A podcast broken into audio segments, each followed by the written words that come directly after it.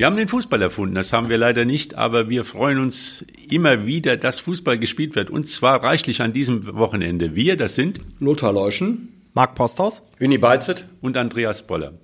Ja, am Freitagabend dachte ich, ich hätte alles schon gesehen, was man an dem Wochenende sehen müsste. Ich glaube, Habt ihr schon mal so ein spektakuläres Eigentor gesehen? Das war schon äh, FC St. Pauli, hab, HSV. Ja, ich habe hab mir das dann, nachdem ich das dann gelesen hatte, dass das spektakulär sein soll, habe ich mir ein Video besorgt. Das ist schon spektakulär. Meine, aber da konnte Abikal gar nichts dafür, echt. Aber Marc, so Bauplan hatten wir das beim WSV auch fast schon mal drin. Also dieses äh, Anspielen im Fünfer und dann nochmal im Fünfer quer und dann mal kurz zurück, einen Steilpass auf den Torwart. Je nachdem, wie die Qualität des Rasens ist, sollte man sich das manchmal zweimal überlegen. Aber der HSV zieht das konsequent so durch. Das ist sein Spiel. Das hat Heuer Fernandes dann auch der Torwart des HSV hinterher im Interview gesagt. Und ich fand, der ist da sehr, sehr gut mit umgegangen. Ich habe mir das Interview noch angeschaut. War gut. Ja, ist äh, so Slapstick natürlich. Ne? Also äh, wurde auch bei uns in der Union Wuppertal-Gruppe äh, so gepostet. Äh, ist äh, der Abwehrspieler hat vorher seine Aktien drin, der Torwart natürlich dementsprechend auch. Aber wie du sagtest, Marc, das ist ja so ein bisschen das Spiel des HSV. Äh, die wollen so hinten rausspielen. Aber ich sehe das auch so, wenn die Platzverhältnisse nicht optimal sind, sollte man dann vielleicht auch mal äh, auf diese Dinge verzichten. So gegen Tor kassiert der TSV Union nicht, weil die spielen auf Kunstrasen. Da hoppelt der Ball nicht so. Ja, aber da kommen wir direkt zu besseren Platzverhältnissen. Was wirklich spektakulär gut war, war den Rasen im Stadion am Zoo nach Schnee und Eis und dann kommen Tore. Da denkst du, das hast du auch noch nicht gesehen. Und das zieht sich ja wie ein roter Faden durch die Saison vom BSV. Du denkst immer, das hast du noch nie gesehen. Also gibt es doch gar nicht. Und da sind wir jetzt schon wieder bei drei Toren und die tun dem richtig, dem WSV richtig weh. 4 zu 3 Niederlage gegen Alemannia Aachen, drei Freistoßtore, da kommen wir vielleicht nochmal drauf zu sprechen, aber jetzt mal, jetzt muss man wirklich kalte Füße kriegen, wenn man an den WSV denkt. Und äh, die Frage stellt sich jetzt, bricht jetzt die Eiszeit beim WSV an? Bricht da einiges zusammen? Wie kommt der WSV über den Winter? Also der Zug ist ja in weiter Ferne, der ist ja nicht abgefahren, ja, der nee, ist ja also, schon sag mal, wenn ich, wenn ich das beim Günter Hieger in der WZ richtig gelesen habe, haben alle, das fand ich bemerkenswert und das ist auch nicht typisch für den WSV leider gewesen in der Vergangenheit, relativ besonnen reagiert. Also es war offenbar kein, ich habe es leider selbst nicht sehen können, aber es war offenbar jetzt kein so schlechtes Spiel vom WSV. Äh, hat unglücklich verloren, vielleicht drei Torwartfehler, weiß ich jetzt nicht so genau, wenn drei Freistöße reingehen, ist auch doof, das ist so. Ähm, deswegen, ich, also man darf auch so einen Zug nicht so früh abfahren lassen, dann macht es ja keinen Spaß mehr. Also ich finde, dass wir auch da jetzt bei zwölf Punkten Rückstand ist natürlich, sagen wir mal, schon einmal um den Erdball, aber kann man in 16 Spielen ja immer noch aufholen, vorausgesetzt Bocholt und andere Mannschaften oder Alemannia Aachen, die gerade ja wirklichen Lauf haben, äh, müssen dann zwischendurch mal wieder eine kleine Krise bekommen. Also ich würde das nicht zu früh absingen, weil dann, dann ist auch schlecht. Ja, aber mal abgesehen von dem Sportlichen, also jetzt kann man alles noch schaffen. Das hat ja schon die größten Wunder ja, gegeben und die Wunder finden ja beim WSV hier, äh, sag mal, bei jedem Spiel statt. Wunder für die anderen, Wunder für die eigene Mannschaft.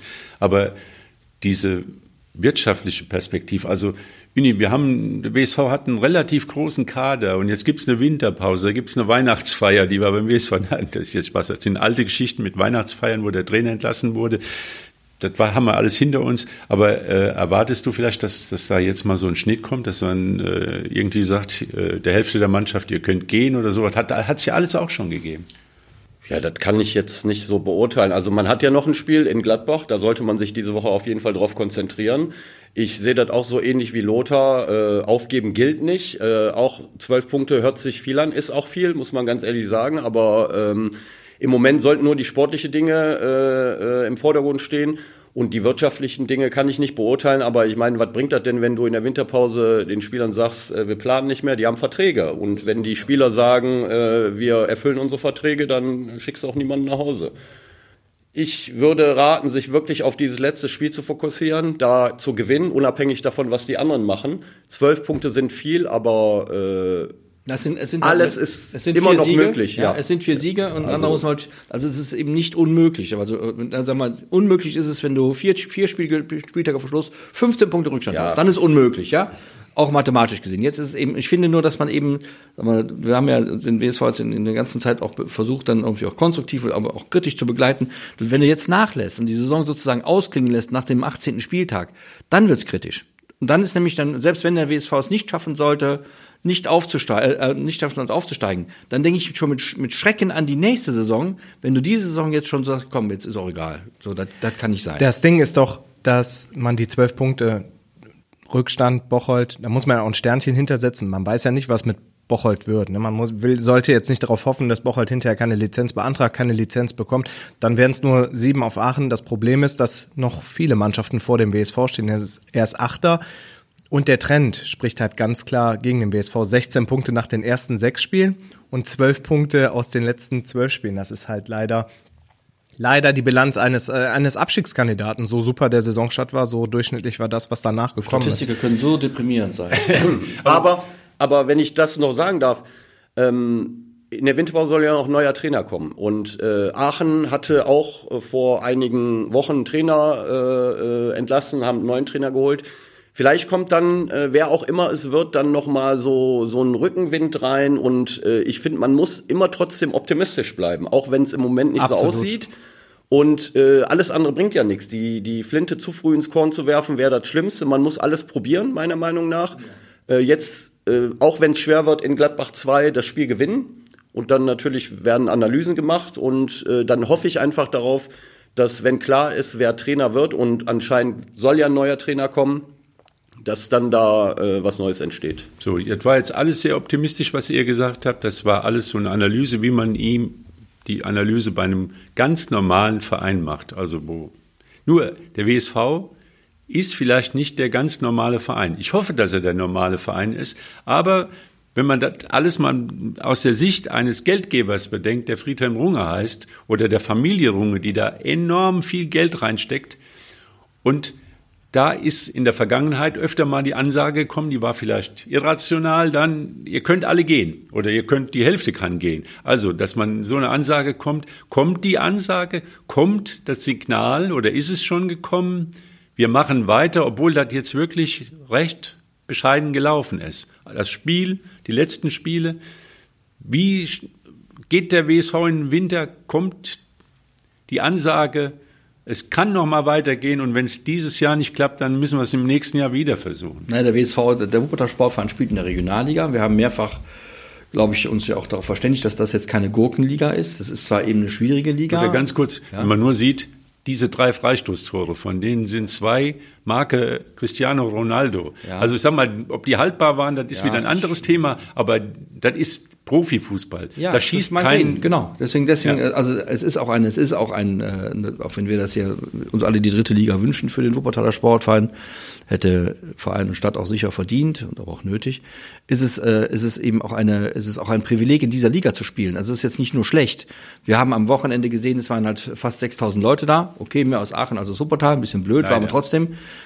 Es waren zum Spiel gegen Fortuna Köln waren 8000 Leute da. Also das ist auch eine, es hat auch einen, einen gewissen Magnetismus. Diese Liga hat ihre Berechtigung und sie hat auch einen Werbewert, aber einen sehr regional begrenzten. Das ist das große Problem. Insofern und äh, nochmal, um auf das Thema Runge zurückzukommen, äh, ich, ist bemerkenswert, dass jemand da so viel seines hart äh, erarbeiteten Kapitals reinsteckt. Äh, scheint was mit, mit einer Herzensangelegenheit zu tun zu haben. Und nochmal, ich habe ja anfangs, am Anfang gesagt, wenn äh, ich, Günter Hieger hat das ja alles aufgezeichnet in der, in der Zeitung und es wirkte auf mich sehr besonnen, sehr klar und, und in, der, in der Analyse nicht nach, nach dem, was du sagst, jetzt kommt, bricht hier alles zusammen. Denn äh, die, die Punktausbeute ist jetzt nicht so doll, aber der WSV hat offenbar nicht so schlecht gespielt. Also auch da muss man mal, mal gucken. Also irgendwas ist ja da, was funktionieren kann. Ja? Aber wenn man emotional auf das Spiel reagiert, dann muss, kann ich mich gar nicht ausnehmen. Dann ist man nach dem 4 zu 3 wirklich ganz, ganz unten. Das ist ja auch Deswegen wäre es menschlich zu sagen, Vielleicht ist es ja auch so gewesen, dass am Anfang die erste Reaktion ist, das hat alles keinen Sinn, was wir hier machen. Ja, aber jetzt ist zwei Tage, also wir zeichnen ja. Montagmorgen auf, jetzt ist es schon zwei Tage nach dem Spiel und du schaffst es dann vielleicht auch als Verantwortlicher schon rationaler an die ganze Sache zu gehen, analytischer, nüchterner einfach analysiert. Und dann kommt man zu dem Schluss, dass eben noch viele Spiele zu spielen sind. Ja, und vor allem war es ja auch, wenn man, wenn man sich den Spielverlauf so durchliest, also wenn ich das richtig in, in Erinnerung war, der WSV, glaube ich, 3-0 zurück, also 0 zu 3 zurück, und hat ausgeglichen. Das ist, ist ja auch schon mal was wert. Dann hat der Trainer gesagt, ein Punkt reicht uns nicht, jetzt brauchen wir noch mal eben, so, und hat ihm ausgewechselt, dann kann es passieren, hopp oder top. Dann kriegst du eben mal, dann Aachen, das sind jetzt auch keine, ist auch keine Thekenmannschaft, ja. Da rennen auch keine Schüler rum, sondern die wissen, was zu tun, und dann machen die eben auch in Unterzahl noch ein Tor. Das ist halt Pech. Da kommt eben zum Unglück auch noch Pech hinzu und das ist dann eben passiert. Aber grundsätzlich ist es ja eine blöde Situation, aber auch ich, ich hoffe und ich persönlich glaube auch nicht, dass das ein Grund ist, in Sack und Asche zu gehen. Also glaube ich nicht. Inni, du bist ja selbst Trainer. Was für einen Trainertyp braucht der WSV denn jetzt? Also wir sehen ja, dass viele Dinge sehr gut sind für, für Regionalliga, aber vieles ist fehlerbehaftet, vieles ist äh, einfach noch nicht klar. Es gibt immer noch keine Stammformation. Was für ein Trainertyp braucht der WSV? Ja, das so sozusagen ist nicht so einfach. Also äh, am besten Trainer, der Punkte holt. Also äh, da gibt es. Äh, das, ist einmal, einmal, das ist Weisheit. Das ist Weisheit. Ja, aber so. schick doch mal dein. Du kannst doch brauchst doch nur deine Tabelle hinzuschicken. Du bist ein Trainer, der Punkte holt. Ja, die, brauchen kann man die ja nicht miteinander vergleichen. den berühmten harten Hund oder den erfahrenen, den den Taktiker oder brauchen die Es gibt ja äh, viele Wege, die zum Erfolg führen und äh, es gibt äh, Trainer, die sind autoritär, die punkten gut. Es gibt autoritäre Trainer, die punkten halt nicht. Also ich glaube, das kann man jetzt so nicht sagen. Definitiv bin ich der Meinung, dass äh, der Kader gut genug ist, um konstanter zu spielen und vor allem äh, nicht Punkte liegen zu lassen gegen SSV Gefelbert äh, oder Lippstadt. Äh, und diese Punkte tun im Moment Aalen, weh. Wiedenbrück. Aalen, äh, diese Punkte tun im Moment weh. Also so ein Spiel wie am Samstag äh, im Stadion. Ich meine, vom WSV ist man vieles gewohnt, aber so ein Spiel war, glaube ich, dann nochmal was ganz Besonderes.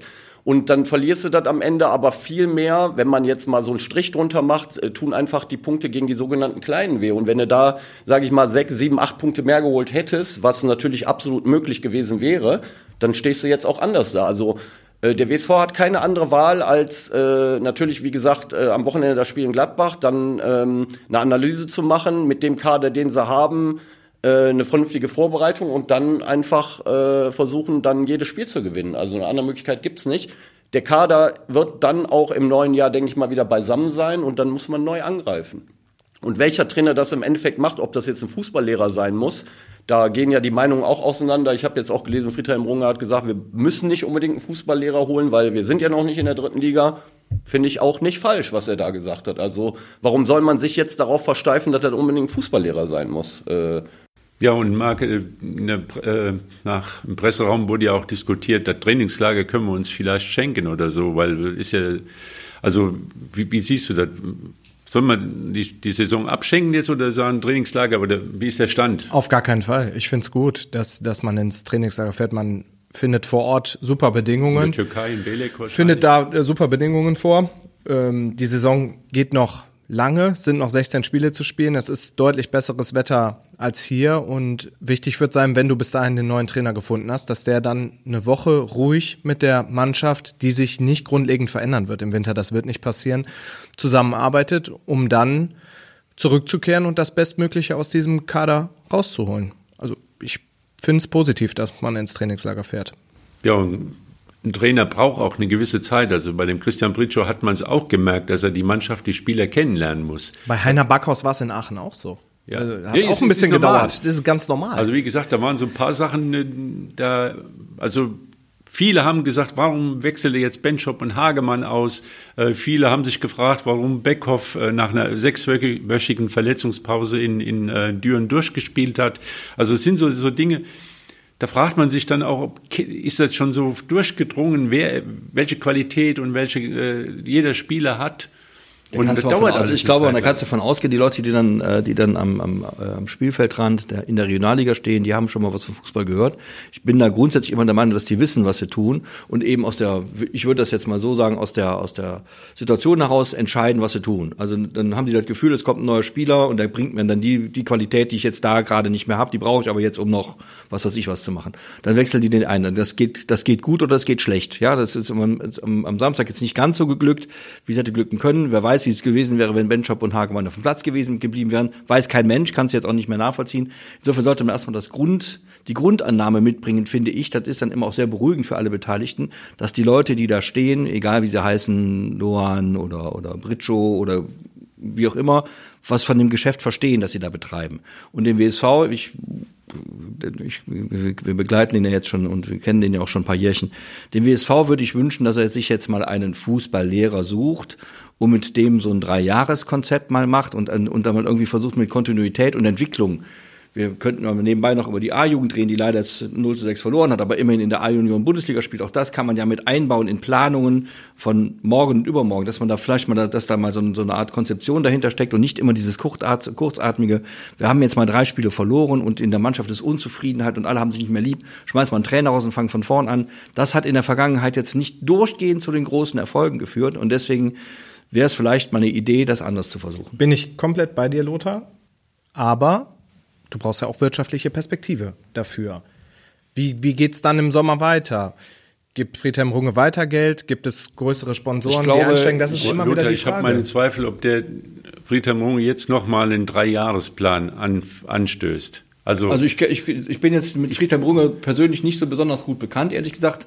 Aber ich habe nicht den Eindruck, dass das, dass das jemand ist, der, der jetzt sagt, ich, also das, das, nee, dass er ne? es äh, laufen, äh, fallen lässt, die, das Projekt und, und ganz aufgibt. Aber ich glaube nicht, dass er sagt jetzt, ich gebe euch nochmal drei Jahre Zeit, damit er mal ein bisschen Ordnung in die, in die Bude kriegt. Also das ist, ich Ja, glaube, ich glaube, äh, der Lothar sagt auch nicht unbedingt, dass er daran glaubt, dass das passiert, aber äh, Dass das, das wäre, gut wäre. dass das gut ja, wäre. gut ja, wäre, äh, gut wäre es schon. Aber ja, Ja, und wie, wie, wie willst du es denn sonst machen? Bis, bis, jetzt ist doch die Situation nochmal. Wir müssen immer wieder mal erwähnen, finde ich, wir tun immer so, oder sagen wir mal, es schwingt immer so ein bisschen mit, dass jetzt hier der WSV in der Kreisliga spielt. Entschuldigung, Kreisliga Super, Superliga.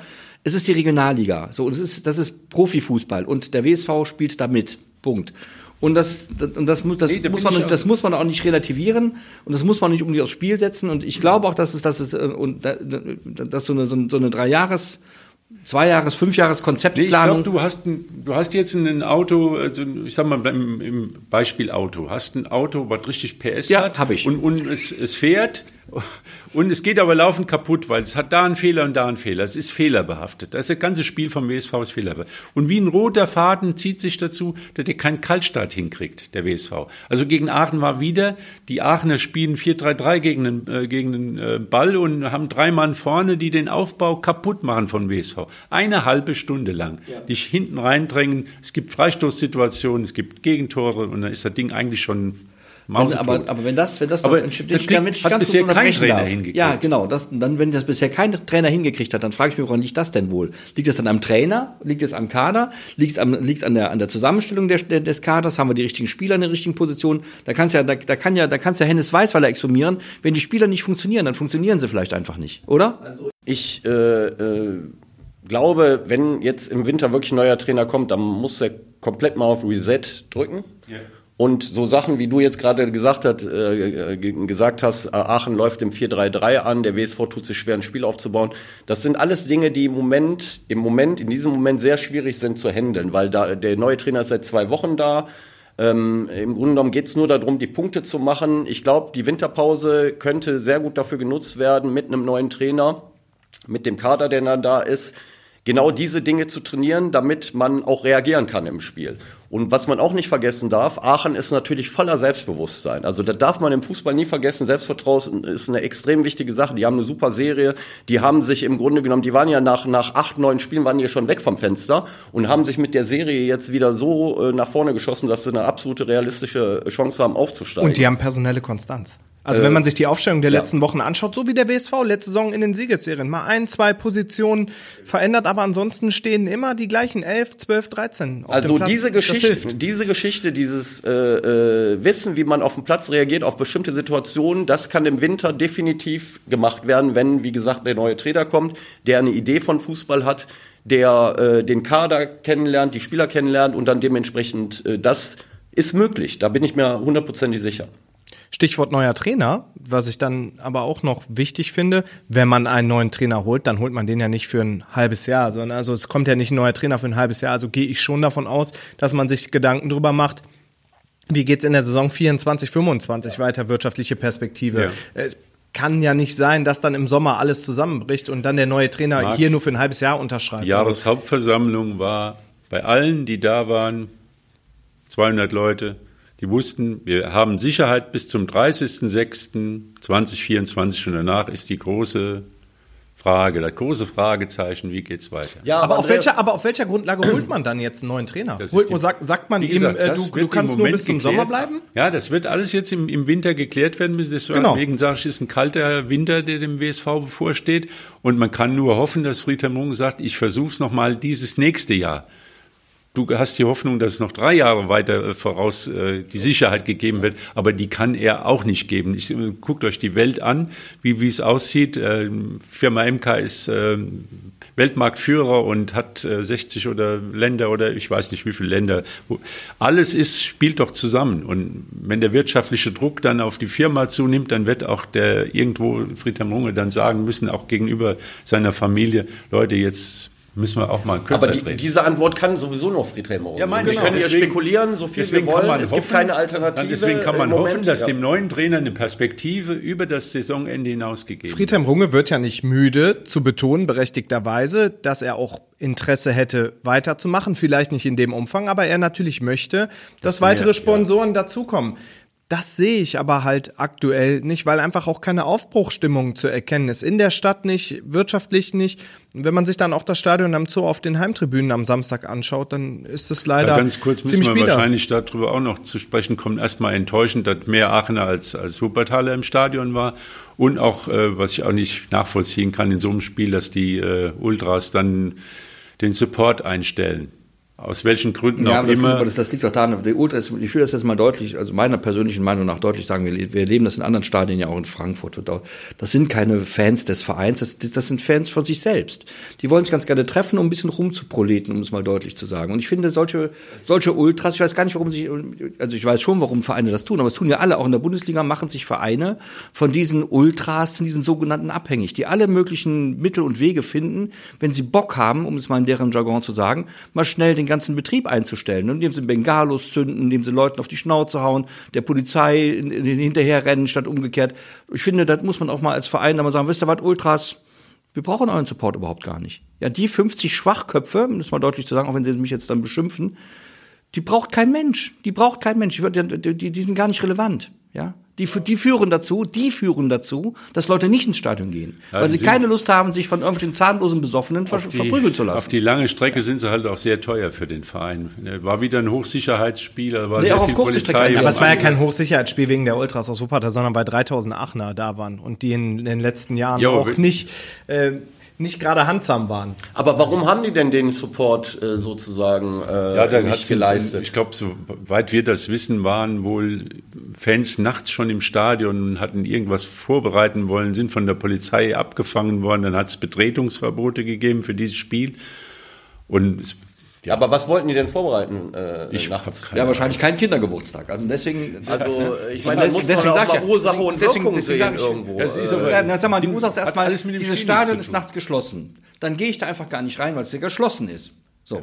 Also es ja, zumal das ja auch schon, vor zwei schon, Wochen schon oder wann das war, da Dinge ja? passiert sind, die natürlich überhaupt genau. nicht gehen. Da ja. ist die Polizei natürlich auch dementsprechend hochsensibel. Also insofern nur äh, unabhängig davon finde ich, war das jetzt so ein klassisches Spiel, wo der WSV oder die Spieler auf dem Platz die Unterstützung hätten super gebrauchen. Aber doch nicht nur von 30 Ultras, sondern generell vom generell, Publikum natürlich. Man, man Aber hat doch auch gegen Fortuna Leute, Köln macht, wir müssen es doch mal klar machen, der WSV, also bei uns hat der WSV natürlich einen blendenden, hervorragenden Ruf. Außerhalb dieser Stadt hat der WSV keinen so besonders guten Ruf. Das liegt nicht daran, dass die Spieler schon mal nicht gut performen, sondern es liegt daran, dass er Fans mitbringt, die man immer bewachen muss, nämlich Ultras. Und ich sage mal, die braucht, doch mal, da bin ich, da bin ich rigoros, die braucht kein Mensch. Die, diese, die, das, das, die Stimmung im Stadion ist auch ohne Ultras gut, habe ich schon erlebt. Dann haben die nämlich ihren Support eingestellt, Anführungszeichen, und dann haben die anderen eben den Betrieb gemacht und haben dann diese Unterstützung zuteil werden lassen, die so eine Mannschaft dann nochmal, hast du ne, vollkommen recht, auch brauchen kann. Ja. Ich brauche, ich finde nur dieses, dieses, dieses, dass, dass sich ein Verein, egal wie er jetzt heißt, Wuppertal ist aber weitem nicht alleine, von diesen Scheinfans abhängig macht. Das ist echt. Also eine Abhängigkeit sollte nie bestehen von der Fankurve. Das ist klar. Das haben wir die Verhältnisse in, in Italien. Und äh, ich bin halt eben nur enttäuscht, sag ich mal, dass, dass man in so einem Spiel dann halt eben seine Themen und seine Betretungsverbote über den Verein stellt. Und das ist halt auch schon sehr sinnbildlich für die Einstellung generell. Und Ich glaube, sonst sollten wir jetzt nicht zu viel Zeit verschwenden. Weil da könnten wir eine eigene Folge drüber Müssen wir machen. mal Genau. machen. Das, haben die, ist, das, das äh, haben die das Leute nämlich, das haben die Leute gar nicht verdient. Auf die lange Strecke kostet es Geld und dann, wenn es drauf ankommt, sind sie nicht da und das, das passt halt nicht dazu. Entweder ist man Fan und unterstützt seine Mannschaft gerade in dem Spiel oder man lässt es sein und macht seine eigenen Geschichten. Aber das, lassen wir das mal links liegen, das äh, kostet uns eigentlich nur Zeit. Das ist, ähm, es wurde ja noch Fußball gespielt, nicht in den Amateurligen, weil sehr viel Schnee und sehr viel Spielabsagen hier im, Bergischen, vor allem in Wuppertal. Ähm, es wurde aber in der Bundesliga gespielt. Offensichtlich guckt man ja auch bei Borussia Dortmund äh, Spiele vom WSV an.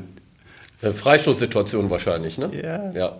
Also, Also wenn Situation- Grimal, Grimaldo anläuft, musst du dir wahrscheinlich irgendwas Grimaldo, ist, einfallen lassen. Grimaldo, Ja. Ronaldo und Anton Heinz, das sind so die drei. Äh, Und Juninho darfst du auch nicht vergessen. Ah ja, den auch noch. Weltweit besten Freistoßschützen. Und wenn die sich einen Ball zurechtlegen, dann muss man sich ab und zu mal einfallen lassen. Und der äh, Matze Hummels. Mats der, Hummels ist so schnell gelaufen, wie er konnte. Äh, ist Und nicht dann der absolute Sprinter, aber war schnell genug. Und hat das gemacht, was man beim WSV im Nachhinein sind wir alle Im wieder Nachhinein, schlauer, ja, klar, alle besser ja. Wisserei. Und Ja. dafür sitzen wir ja hier. Ja.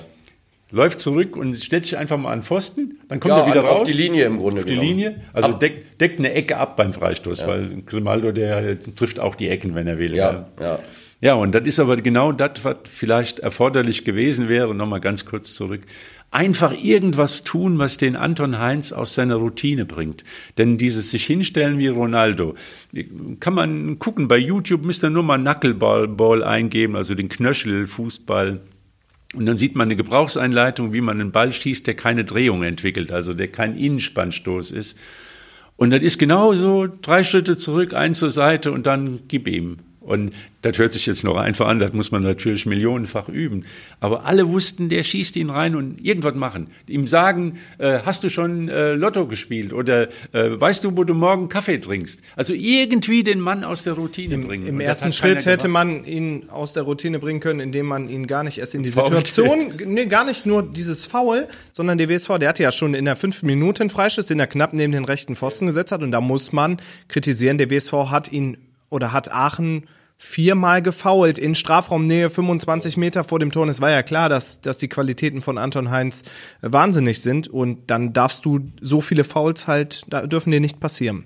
Ja, das ist er- erstmal das eine. Was er nun wirklich auch kann, es waren 30 Meter, es waren 18 Meter, es waren Distanzen. 25 Meter und alle drei sind drin. Okay, aber wie gesagt, äh, ich kam gerade auf das Spiel zu sprechen, aber was mich erstaunt, ich habe da nur die Ausschnitte gesehen. Dortmund war ja, äh, hat ja gespielt, äh, Maurermeister, irgendwie, das ist ja nur für Torschussquote so eine war, Mannschaft. Torschussquote war, äh, glaube ich, am Ende 22 zu 5. Also das ist, das ist äh, Meisterschaftsaspirant gegen Absteigs Abstiegskandidat. ich habe das Spiel 90 aber, Minuten aber gesehen. am das Ende muss man so sagen, sag mal, das ist das, was wir öfter auch schon mal festgestellt haben. Die Defensive gewinnt am Ende Titel und nicht der Angriff. Und der, das haben die Dortmunder da offenbar ganz gut gemacht. Das Andere- heißt, äh, andere, Dortmund gewinnt äh, den Titel dieses Jahr, oder? Ich glaube nicht, dass Dortmund den Titel gewinnt. Ich will nur grundsätzlich sagen, dass das eben, dass eben die, ich meine, das gefällt uns die das, haben das gefällt Glück uns. gehabt. Ja, das braucht ja, gehört doch dazu. Ich meine, das gefällt uns immer nicht. Wir wollen alle, ich ja auch, wir wollen ganz gerne Spektakel sehen. Lieber, um es mit Hennes Weißweiler zu sagen, ich gewinne lieber 5 zu 4 als 1 zu 0. Ja, das ist zwar schön, wenn du weißt, dass du fünf Tore schießt, aber du weißt ja auch nicht immer. Die Leverkusen hatten ja Chancen, schon zwei, drei Türchen zu machen und haben halt eins getroffen und äh, so und, und, und Dortmund nimmt einen Punkt mit. Ich also weiß auch gar nicht. einen Punkt. Ich weiß Ja. auch gar nicht, ob man Dortmund dafür kritisieren muss, weil die haben im Rahmen man- ihrer Möglichkeiten, Ja, das, was der da- Kader doch, kann man, aktuell kann man schon, hergibt, kann man schon kritisieren, da kann man Dortmund schon kritisieren, die immer mit einer großen Klappe durch die Gegend rennen. Also das, das schwankt so ein bisschen wie, wir sind ja nur die armen Underdogs aus dem Ruhrgebiet, ja, die zweite, der, der Verein mit dem zweithöchsten Umsatz. Und dann sind wir plötzlich auch noch der Titelkandidaten, was weiß ich was alles, was wir alles gewinnen wollen. Und da ist Anspruch und Realität klafft schon mal weit auseinander. Das darf man schon mal erwähnen. Und wenn dann der, wenn dann Borussia Dortmund wie ein Absteiger auftritt, ist das schon, ähm, oder ein Abschiedskandidat auftritt, kann man das auch schon mal sagen. finde ich. Aber nur in Bezug auf das Spiel Ja, gestern genau. gegen einen momentan überragenden, überragend performende Leverkusener haben sie offenbar die richtige Taktik gewählt, weil wenn die mitgespielt hätten, hätte Leverkusen die Räume sich zunutze gemacht. Zu tun. Es ist ja, es ist ja unwürdig, so aufzut- aufzutreten als Borussia Dortmund. Aber Lothar, du weißt auch, dass- dass Borussia Dortmund absolut nicht mein Lieblingsverein ist, ne? ja. Nee, ich weiß, das ist anders. So. Aber ich denke mal, Dortmund kann mit dem Punkt gut leben und auch klar, Leverkusen genau. kann mit dem Punkt leben, weil äh, auch wenn sie dann mehr Spielanteile hatten und mehr Torschancen, die liegen zurück, machen dann das 1-1. Ich denke, äh, irgendwo, ob es gerecht war, will ich jetzt nicht beurteilen, aber es ist immer gerecht, wenn es ausgegangen Ja, ist. es Also ist halt dann- 1-1 ja. ausgegangen, da muss, muss man dann auch irgendwo äh, leben. Also das Aber noch mal ganz kurz, damit man das mal relativieren kann. Also Dortmund, die Mannschaft, die die Todesgruppe in der Champions League gewinnt, ist in Leverkusen froh, wenn man, äh, ich sag mal, äh, bei einem Torschutzverhältnis von 1 zu 20 da mit dem Punkt rausgeht. Ja, das ist aber, schon erstaunlich, Ja, oder? ist erstaunlich, aber das ist halt nun mal im So Moment sind die Kräfteverhältnisse Situation. Ja, jetzt. so ist es. Das finde Ja, ich aber auch. auf der anderen Also, Seite muss man sagen, ja. da muss man dann, also wie gesagt, ich habe das eben so ein bisschen provokant gesagt, dann haben die Dortmunder ja defensive Qualitäten, die wir den, dem, Gar nicht der, genau, die man dem eigentlich nicht zugetraut hat, dem Club, der Mannschaft, weil die ja eher relativ, also grundsätzlich erstmal offensiv ausgerichtet sind. Aber wir haben ja zuletzt mal gesehen, so in, in der Champions League, was auch Mats Hummels hat dann gespielt, als wäre er noch 15 Jahre jünger plötzlich in Jungbrunnen gefallen. Äh, und, und, und der kann's halt. Und dann ist halt, dann kommt eben so ein Ergebnis dabei rum. Auch wenn, wenn Leverkusen das vielleicht hätte auch eigentlich 4-1 gewinnen müssen oder 3-1 gewinnen müssen. Aber das ist, äh, wie gesagt, es ist eben so. ja, und die Bayern zwei Spieltage ohne Sieg. Ja, das ist eine Ja, Krise. das Das, ist die das, Krise. nenne ich Krise. Das ist die ich Krise. Krise. Da habe ich schon ein bisschen Genau. Sorge jetzt. Also ich meine, das- Aber am Ende des Tages hat Dortmund aktuell auch einfach nicht mehr die High-Performer im Kader. Die haben einen ordentlichen Bundesliga-Kader, aber es gibt nicht die Spieler, wo jetzt Bayern zum Beispiel sagen würde, ja, spielt er neu in Dortmund? Nee, nee ist aber zum Beispiel da. Bellingham Ja. Oder Lewandowski früher und, Ja. und Haaland davor. Ich hab- ich hab es gibt, es gibt diese High-Performer nicht mehr. Und High Performer. Ja. Das ist, ja, das Ich habe zuletzt, mal einen, ich hab mal zuletzt einen der anderen 80 Millionen Spezialisten und Experten neben uns sagen hören, dass, die, dass es im, im Kader von Borussia Dortmund im Moment keinen einzigen Spieler gibt, der bei Bayern München Stammspieler wäre. Das so, so mir ich das, gerade sagen. So habe ich mir das gar nicht, Ja, aber, du, das, aber das stimmt. Deswegen sind die froh, dass sie bei Bayer Leverkusen mit dem blauen Auge davongekommen sind. Ja, ich meine, Aber sie sind trotzdem sind sie in der Champions League jetzt Ja, qualifiziert. man- Also man- man man, muss- das ist ja auch genau. eine Wahrheit. Also ne? Borussia darf Dortmund ist weit davon, weit davon entfernt, schlecht zu sein. Da wir müssen uns auch nicht schlechter reden, als sie sind. Also wir haben natürlich in den vergangenen Jahren Borussia Dortmund erlebt, äh, da hatten sie halt leider nicht so viel Glück. So, die waren halt dominant, die waren, die waren, die waren einfach besser, die waren schneller, die waren spritziger. Da war alles drin mit den Spielern, von denen du gerade einen erwähnt hast. Da war das eben so. Das ist jetzt ein bisschen anders geworden. Und ich finde, wenn so ein Verein dann sagt, jetzt verlegen wir uns mal darauf, auch mal zu gucken, dass man nicht so viele Tore kassiert, Legitim. wäre anderen Vereinen in Absolut, der Bundesliga auch mal ge- angeraten. finde nichts ich. anderes wollte ich in Bezug Ja, auf das Spiel gestern gesagt. Ja, dann starten die Kölner jetzt ihre Siegesserie. Gladbach hat auch gewonnen. Gladbach hat natürlich total verdient, haushoch gewonnen, Mit 2 einem zu 1. überragenden Siegtor, finde ich. Also Absolut. Super rausgespielt. Absolut. Äh, Übrigens, das ist ein Beispiel dafür, um dann wieder mal ganz kurz zum WSV zurückzukommen. Ein Beispiel dafür hat der, hat der Trainer Soane hinterher auch gesagt, dann, dann ist eben einer von den beiden Punkten, die sie ein bisschen glücklich mehr haben jetzt, also äh, haben ja gewonnen, Ja, hätten unentschieden ja, spielen ja. sollen eigentlich. Einer von den beiden Punkten geht garantiert aufs Publikum zurück, die, den, ne, die, dann das, die dann das Gefühl haben, jetzt ist es schwer, die hoffen dann, es ist eine gute Mannschaft. Normalerweise ist Gladbach noch gar nicht imstande, die so eigentlich so leicht da wegzufiedeln, haben sie auch nicht getan. Und dann kommen eben die zehn Minuten, wo die, wo die, wo die, wo die, äh, wo die Fans dann eben auch mal so zehn Prozent den Spielern noch ein bisschen mitgeben. Das ist nun mal beim Fußball so. Und dann kannst du 2-1 gewinnen. Und das ist, äh, das ist schon die ganze Kunst am Ende. ne? Das ist dann, das ist dann der, der Auftrag der Fans. Also nicht Stangen schmeißen und Polizisten schlagen oder Leute im Rollstuhl blutig hauen, sondern die Mannschaft unterstützen. Das ist die Aufgabe der Fans. Auch, die dürfen sich auch Ultras nennen, wenn sie das dann tun. Oder nicht. Das ist mir egal.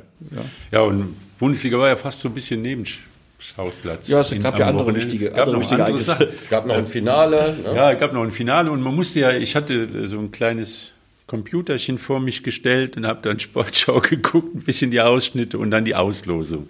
Weil, hm, die Also Deutschen haben wieder mal. Eine, vielleicht auch erstmal das gezogen. U17, das, das U17 WM-Finale, finde ich mal würdig. Also das war ja auch Das- noch davor, ja. Ja, genau. das ist ja- das ist meine ja- ja. Das U17 Dann WM-Finale muss man sagen, alle zeitgleich zum WSV. Okay.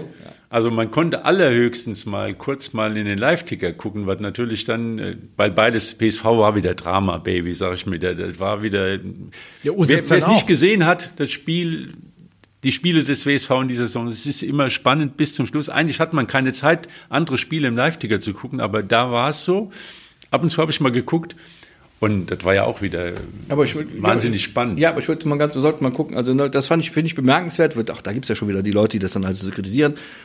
Die U17-Mannschaft, ich möchte mal sagen, eine multiethnische Mannschaft, ja, hat mit ur, urdeutschen Tugenden, mit urdeutschen Tugenden die WM gewonnen. Also mit viel Kampf, mit viel Rennen, gewinnen. mit sich rein, also mit sich in jeden Ball schmeißen, der da durch die Gegend fliegt.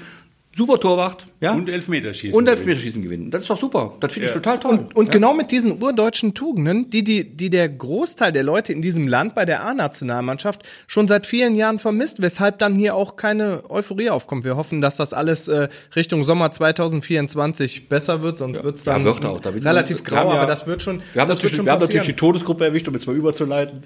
Aber es war doch, es war doch schön zu sehen, wie, wie so eine deutsche Nationalmannschaft, egal ob U17, U35 oder was auch immer, wie die, wie die mit diesen deutschen Tugenden umgegangen Absolut. ist, gekämpft hat, gekratzt Ja, hat, und auch ganz gebissen gut hat. gespielt hat sicher, zwischendurch, Sicher, ja. zum Beispiel auch im Halbfinale gegen Spanien fußballerisch unterlegen war. Aber das spielt ja keine Rolle. Äh, Ja, gegen Argentinien nicht war es, verlieren. glaube ich. Argentinien, Äh, ja. Argentinien. Du darfst nicht verlieren. Ähm, äh, Und dann aber, du irgendwann Genau. Zuschlagen. Elfmeterschießen. Aber du hast gesehen, dass, dass die unbedingt gewollt haben und wie viel den Jungs das dann auch bedeutet hat. Ist doch schön, das als deutscher das ist Fan zu sehen. ist ja auch interessant, Christian Wück, gell, der war ja mal Trainer von Rot-Weiß Aalen, oder hießen die da noch LR Aalen, der WSV.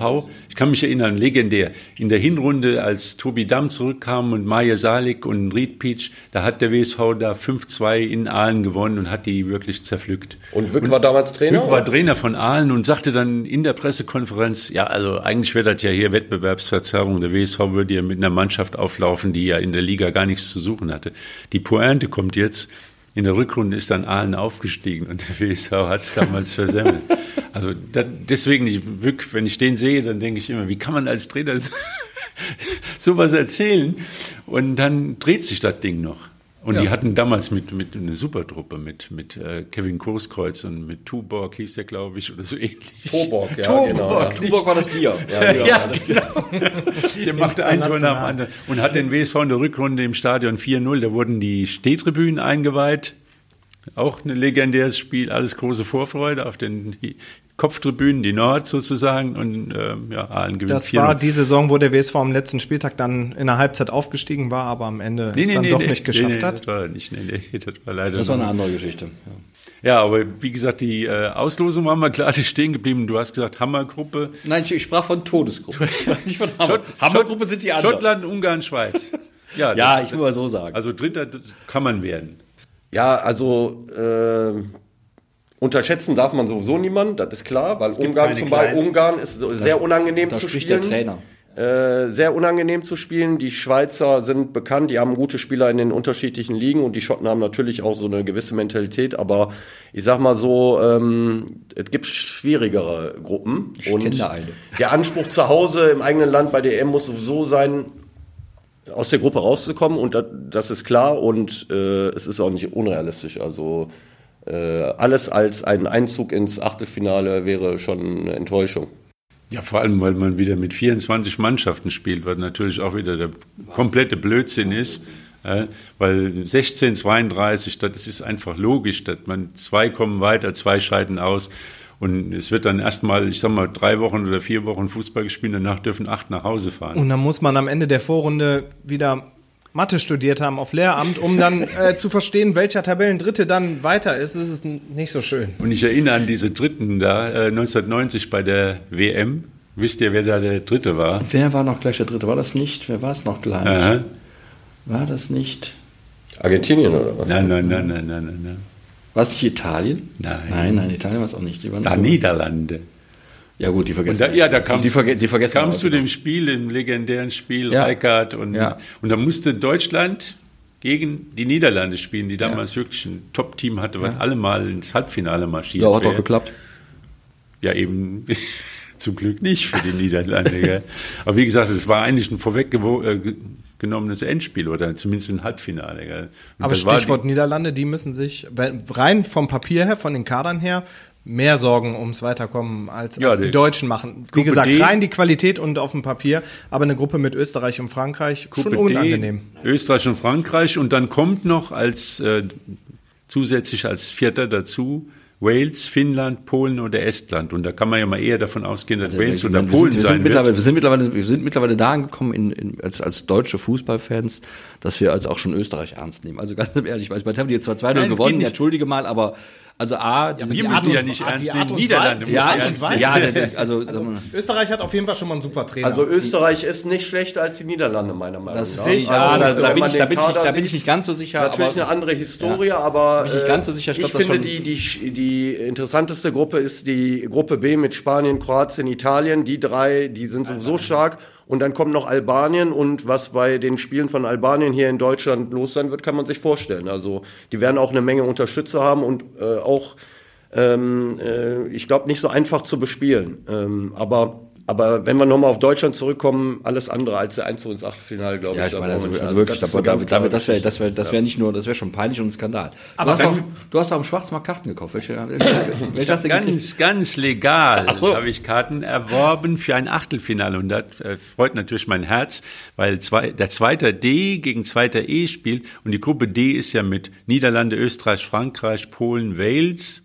Ja. Zumindest mal der zweite dürfte Ja. eine namhafte Ja. Mannschaft sein. Dann kommt dann hinten wahrscheinlich in der Gruppe E, wird Belgien Zweiter nach meiner Rechnung. Vielleicht kriegst du ein schönes Spiel Wales gegen Dänemark. Nee, Niederlande gegen Belgien. Dann können sich gegenseitig. Aber wenn wir gerade den Ländersprung machen, und das ist mir auch wichtig zu sagen, Österreich ist nicht mehr die kleine Fußballnation wie vor fünf bis zehn Jahren, die sich ständig nicht für, für die Turniere qualifiziert haben. Die haben unter Rangnick so einen Entwicklungssprung gemacht. Und wenn du die Mannschaft siehst, die erste Elf gegen Deutschland, das sind alles gestandene Bundesligaspieler. Die Frage ist halt, wie sie beim Augsburg. Turnier performen, wenn es drauf ankommt. Aber ich finde auch qualitativ haben die eine äh, Die, die, gute die, die, Mannschaft. Die österreichische Mannschaft hat gegen Deutschland mit den, mit, mit den Tugenden gewonnen, die wir gerade bei den Deutschen angemahnt haben. Die haben schnell gespielt, die haben robust gespielt. Aber das ist doch schon mal gut. Also, ja, aber das, das aber das ist man doch, aber sagen. Leute, das ist doch keine überdurchschnittliche Mannschaft. Entschuldigung. Nee, Also, das, das mal- habe ich jetzt auch nicht gesagt. aber mal, Ich sag trotzdem, dass sie eine Chance haben in der Gruppe mit, mit Holland. sehe ich genauso. Also ich finde die Holländer jetzt nicht so stark, wenn ich ehrlich bin. Also wenn die vorher ein paar Mozartkugeln verteilen oder so. Aber da ihr von Losglück redet, Ja. da muss man natürlich Was sehen, wie es weitergeht. Es gibt doch nur 44 Also- starke Mannschaften. Wenn es im Achtelfinale denn mal weitergehen sollte, Gruppensieger wäre schon mal ganz gut, weil im Achtelfinale spielt der erste von der Gruppe A gegen den zweiten von der Gruppe C. In der Gruppe C haben wir Slowenien, Dänemark, Serbien und England. Wenn das alles nach Maß läuft, nach Plan läuft, wird England erster in der Gruppe C. Können aber auch Zweiter werden, dann spielen Ja. sie gegen England oder also Ja. Dänemark. Und dann scheiden die Engländer Wer- aus. Ja, jetzt kommt zweiter Gruppe A, macht die Sache schon schwieriger. Dann spielt man nämlich gegen den zweiten von Gruppe B. Und Gruppe B haben wir ja gesagt, ist Spanien, Kroatien, Italien und Albanien. Also, nicht spielt Deutschland gegen Italien spielen. das ist auch eine Möglichkeit. eine Also Möglichkeit, uns ja. kann im Achtelfinale England blühen und ähm, im äh, Spanien oder Italien. Aber ich glaube, Uni, wir haben ja schon mal gesagt, eine deutsche Mannschaft, die in ein Turnier einsteigt, die sollte erstmal die Vorrunde schaffen. Ja, wenn man die letzten Turniere sieht, sollte man das sowieso. Äh, Sonst können sie irgendwie das Stadion abreißen. Also das äh, ist irgendwie dann wirklich der super, super, Ja, super ihr seid immer zu, du bist, du bist heute, da merkt man, du Nee, bist, nee. doch, du bist immer im Abschiedskampf. Also, Lothar, wenn, wenn, es, wenn nur Verein, zwei echt. weiterkämen, dann würde ich schon große Zweifel anmelden. Ich sage- Aber ich sage jetzt sag, mal bei hier- drei weiterkommen, dann müssten sie ich sage mal kühn hier voraus, das Halb- Halbfinale erreicht Deutschland locker. Und dann gucken wir mal weiter. Ich sage dazu, dass man, dass Fußball einfach nicht planbar ist und man auch keine Konstellation Da ist das Phrasenschwein, tu mal 500 Euro da, rein. Das Thema ist, und das nach, nach Samstag, ich habe am Samstag in der Halbzeit mich mit Felix Herzenbruch, der war dann ähm, Experte, Kommentatoren-Experte, da sagt er, der WSV zieht das Spiel auf jeden Fall in der zweiten Halbzeit. Und ich sage, Felix, das glaube ich nicht, dass das passiert, weil Ja. es passieren immer wieder Dinge, die nicht vorhersehbar sind. Und Beim WSV. natürlich wärst du, nicht nur beim WSV, überall. Aber immer beim WSV. Über, ja, beim WSV auch, aber auch bei allen anderen Vereinen und auch bei Länderspielen.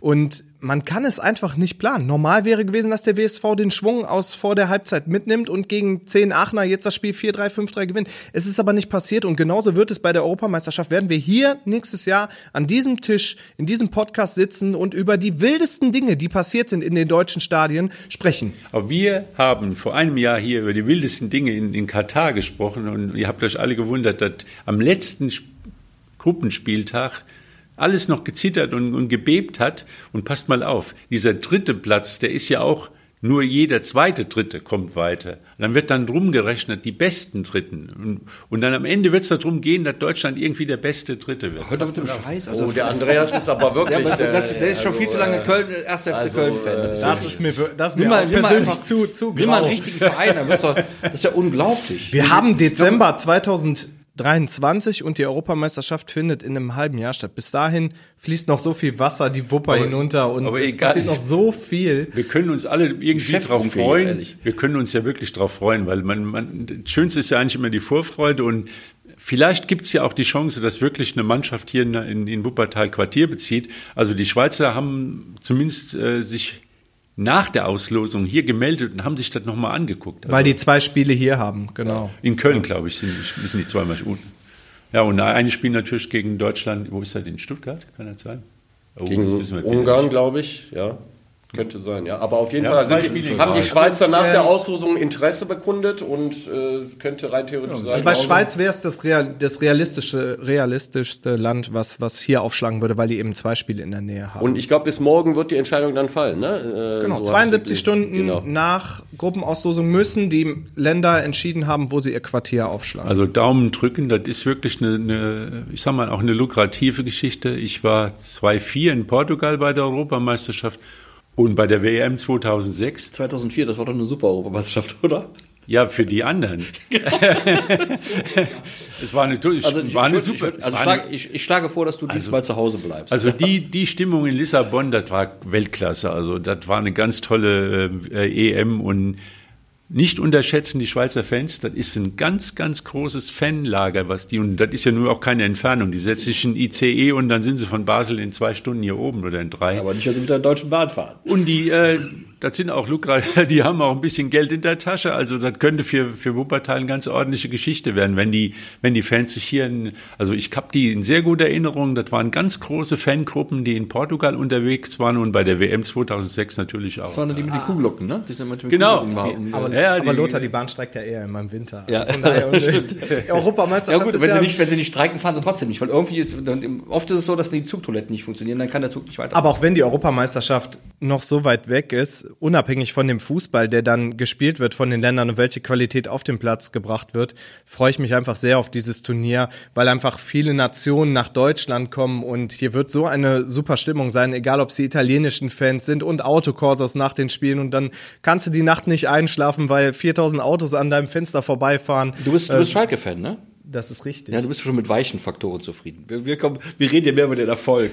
Ja, aber es wird trotzdem, es wird, es wird nächstes Jahr, unabhängig davon, wie die deutsche Nationalmannschaft ein performt, schönes- in diesem Land wird es ein tolles Ja, Fußballturnier mit einer tollen Atmosphäre. Auch Also, für Wuppertal, wenn Das wirklich so kommen sollte, dass äh, eine, eine Nation hier ist, wäre das, Das eine war, das super war Geschichte. 2006 eine super Atmosphäre in Deutschland. Irgendjemand, Das hat, wird wieder so irgendjemand sein. hat ja doch wieder die Loskugel ein bisschen aufgewärmt. Also, dass die Türkei zweimal in Dortmund spielt, ist ja auch sensationell. Weil, Auf jeden Fall. Weil, äh, da kann man sich vorstellen, was da für eine Stimmung in das, das passt ja auch, weil sehr viele türkische Fans oder Menschen mit, mit äh, die Sympathie für die türkische Mannschaft haben, hier halt eben im Ruhrgebiet dann halt nach Dortmund nur fahren müssen. Das ist ein Unterschied, als äh, wenn du jetzt jedes Spiel nach Berlin musst. Gut, da wird Berlin hat man ja beim letzten Länderspiel gesagt, sind auch genug türkische Also die Fans. türkische Nationalmannschaft ist in Dortmund auf jeden Fall gut aufgehoben, hier im Westen Deutschlands. Äh, da brauchen wir 80.000, nicht also ich glaube, bei, ja. bei der EM gehen 67.000 Ja. rein. Aber es sind ja nicht nur, nicht nur die türkischen Fans, sondern auch Österreicher, Schweizer. Italiener. Al- Dass sich Albanien qualifiziert hat, ist ja auch für Super, die Stimmung auch, ist das ja. super. Ja, ich erinnere mich 2006, da bin ich beim Spiel von Kroatien mit der S-Bahn dann in die Stadt reingefahren, nach Berlin. Und alles mit kroatischen Trikots und alle sprachen Schwäbisch. ja, da Also sind- in in sind natürlich sehr viele. Und deswegen hast du nicht verstanden. Gerade hättest du wahrscheinlich verstanden. Ne? Das hätte ich nicht so verstanden, aber so konnte man sie sehr gut verstehen. Also es ist ja halt sehr viele, die äh, hier Wurzeln haben in, in Deutschland und, und dann halt Fan ihrer Mannschaft sind. Aber die große Kunst ist natürlich auch an die Karten dran zu kommen. Das ist ja ein internationaler Markt. Man muss, da kommt wirklich ganz Europa wird hier sein. Gell?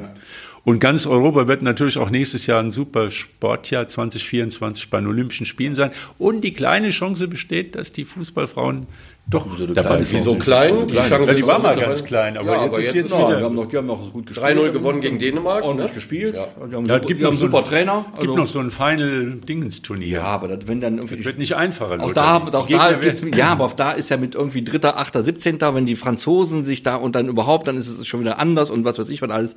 Die schaffen das schon. Also mit dem Lauf, den sie im Moment haben, sind die Chancen da ganz gut, finde ich. spielen wieder ordentlich. Also, äh, spielen wieder ordentlich Fußball. Ich glaube, die spielen jetzt in Wales noch, ne? Ja, genau, Äh. Das Ding muss noch gewonnen werden. Genau. Ja, da dürfen sie jetzt nicht über die eigenen Füße auf der Ziellinie stolpern. Aber dann gibt's noch ein Final. Das stimmt, Wie das ja. Turnier läuft, Ja. da habe ich noch nicht so ganz durchgeblickt. Aber ähm, wir haben ja am, ganz am Anfang von unserer Aufnahme jetzt hier am Montagmorgen, man weiß ja nie, was im Laufe des Tages noch alles passiert, wollen wir mal nicht hoffen, nichts Spektakuläres. Äh, außer dass die Schweizer kommen, ähm, haben wir ja über Tore gesprochen und absolut spektakulär fand ich das 1 zu 0 von Alexandra Popp den Kopfball. Ja, war super, ne? Das war mit einer, hat sie beim Horst Rubesch gelernt. Ja, ja. Perfekter Kopfball, total perfekt. Also ich habe nur gedacht, der Horst, der steht am Spielfeld, der Horst hat sich ja eine Matte wachsen lassen, gell? Er ist ja sozusagen ja, nochmal äh, irgendwie Fukuhila oder wie hießen ja, die Dinger? Er ist nochmal zurück in seine äh, aktive Zeit. Wenn ich den Horst dann da sehe, das Kopfball ungeheuer und das ist ja Frau Popp ja nun gar nicht, aber die Technik, mit, Doch, wie, wie super die den Ball da in, ins Eck setzt, ja. ist klasse. Also das ist, da bin ich begeistert, weil der hat das ist ja bei ihr genauso wenig Zufall wie bei Anton Heinz die Freistöße. Äh, hm, wieder mal in der Wunde bohren und das 1-0 zu machen und dann merkt man auch wirklich, was ein Trainer ausmacht in der Mannschaft. Genau. Ja, auch das, auch, das, nee, auch das dritte Tor. Man führte ja schon 2-0, das Spiel war eigentlich gewonnen und ja, die äh, durften aber den direkten Vergleich ja, im Grunde. Ja, klar, aber trotzdem diesen Willen am Ende noch zu haben, das dritte Tor noch war, zu machen war, und dann genau. und das äh, finde ich, das äh, sind so Dinge, die äh, die spüren dann auch die Zuschauer irgendwie. Dieser absolute Wille. Das war, das war eine durchaus souveräne Vorstellung. Genau, wenn man bedenkt, dass die Dänen, die Däninnen hatten im Spiel vielleicht zweieinhalb Chancen, im ganzen Spiel zweieinhalb Chancen und und, und das obwohl ja nur ein Tor hätte er schon dann wird man normal auch nervös, aber die Mannschaft hat das wirklich, mag auch am Trainer liegen, aber auch an den Spielerinnen, wirklich sehr souverän, sehr kämpferisch, sehr engagiert, in einer super Teamleistung, wie ich finde, gut gemacht. Und deswegen kommen die auch nach Olympia. Ne? Ja, und da gehört es auch hin. So ähnlich ja. ist es jetzt wie beim WSV. Der Horst, der macht halt nur noch ein Spiel, wahrscheinlich. Ja, ja, das war nicht ganz Weiß sicher. man noch nicht. Oder vielleicht dann doch noch das, dieses Final-Tor ja, äh, vor genau Turnier. Das, wäre vielleicht angebracht, dass er es noch macht. Oder wenn er nicht mal, könnte er zum WSV kommen, rein theoretisch. das, war auch mein, das war auch meine Idee. Ja. ja, einer, der hätte machen können beim WSV, der ja aus lokalen Gründen gepasst hätte, ist vom Markt Dimi Gramozis. Genau. Den hatten wir hier auch schon mal angefragt, aber jetzt hat er wahrscheinlich keine Zeit mehr für äh, nee, unseren Podcast. Hat viel zu tun. Der muss den Betzenberg wieder sanieren, was auch nicht einfach ist ja, diese Woche gibt es Pokalspiel. Am Samstag spielt der WSV nochmal bei gegen Borussia Mönchengladbach U23 oder 21. Im Grenzlandstadion. Das heißt U23. Schwer genug. Ist eine gute Mannschaft. Also aber auch gerade nicht Wir haben auch, glaube ich, Gladbach hat noch eine Rechnung offen aus dem Hinspiel. Wir erinnern uns an einen ja, aus WSV-Sicht sagen um, um eine sagenumwobene Nachspielzeit mit zwei Toren. Genau. Ja, vor allem die Punkte nötig, ne? Die stehen ja auch äh, Gladbach unten, steht unten ne? drin und die haben eine hohe Qualität. Aber da sind wir wieder beim Thema, was Lothar auch nicht müde wird zu betonen, auch berechtigterweise. Die Qualität in der Regionalliga ist hoch und jedes Spiel ist dann tatsächlich schwierig zu bestreiten. Also wenn man eine, überhaupt eine Weihnachtsfeier macht und wenn die Stimmung gut sein sollte, dann ist ja sowieso jetzt die Zeit, wo man die Punkte holen sollte. Das gilt aber nicht nur für den WSV, das gilt auch in der den Amateurligen. Es gibt ja, gilt jetzt die Woche gibt es noch Kreispokalspiele, äh, dann gibt es äh, kommendes Wochenende natürlich noch die Amateurligen, die spielen. Ich vermute mal, dass die Spiele stattfinden werden, weil äh, im Laufe der Woche soll es auch milder werden und äh, ist nochmal volles Programm jetzt. Ja, ist auf jeden Fall kommendes Wochenende nochmal volles Programm. Danach das Wochenende auch äh, nochmal. Äh, ähm, also die Kronberger zum Beispiel, die haben dann auch eine englische Woche, die spielen kommendes Wochenende. Dann in der Woche das Nachholspiel, was jetzt ausgefallen ist, glaube ich, ne? Marc? Genau. Und dann äh, äh, haben sie noch ein drittes Spiel. Also geplant sind noch drei Spiele. Jetzt weiß man, in Kronberg ist immer noch mal zehnmal mehr Schnee als unten im Tal ne? und auch kälter. Es sind noch zwei Heimspiele angesetzt, muss man dann sehen. Aber in die Frage dich, an dich auch als Trainer, ich als Berichterstatter bin dann auch froh irgendwann, wenn dann Winterpause ist, weil es natürlich auch ein hohes Pensum. Wir hatten jetzt zwei freie Sonntage hintereinander mit der Kreisliga, aber ansonsten ist halt wirklich jede Woche viel, viel Pensum. Also ist schon gut, um die Batterien dann aufzuladen. Stimmt, aber wir planen ja gerade auch so die Vorbereitung äh, zur Rückrunde. Also so viel Pause werden wir nicht haben, ist weil nicht. wir haben äh, zum Beispiel sind wir eingeladen worden zu dem Südhöhen-Turnier in äh, Suttberg. Dann gibt's ja noch ein Unihallenturnier und dann musste im Grunde schon die Vorbereitung äh, zur Rückrunde schon wieder starten. Also äh, wird über die Feiertage natürlich ein bisschen ruhiger. Aber so eine richtige Winterpause gibt's nicht, was mir aber auch nicht ganz unrecht ist, weil wir lieben ja den Fußball. Insofern. Ja, und äh, Hallenturniere, Südhöhenturnier, Unihalle, ihr seid ja schon qualifiziert genau, für die sind, Unihalle. Genau. Das ist schön, ne, als ja. bestplatzierte Kreisliga. Wir reden ja, glaube ich, auch durch. Wir reden durch, oder? Reden wir durch? Ja, ich glaube, einen Montag ist dann der erste Weihnachtstag. Gut, da, bleiben wir mal, da können wir mal, reden wir mal zu Hause mit der Familie. halten, genau. genau. halten wir mal den Ball flach. Aber bis dahin alles Gute und ja, sonst eine schöne Adventszeit und viele Plätzchen. Genau, wir bleiben am Ball. Ciao. Ciao. Bis dann. Tschö.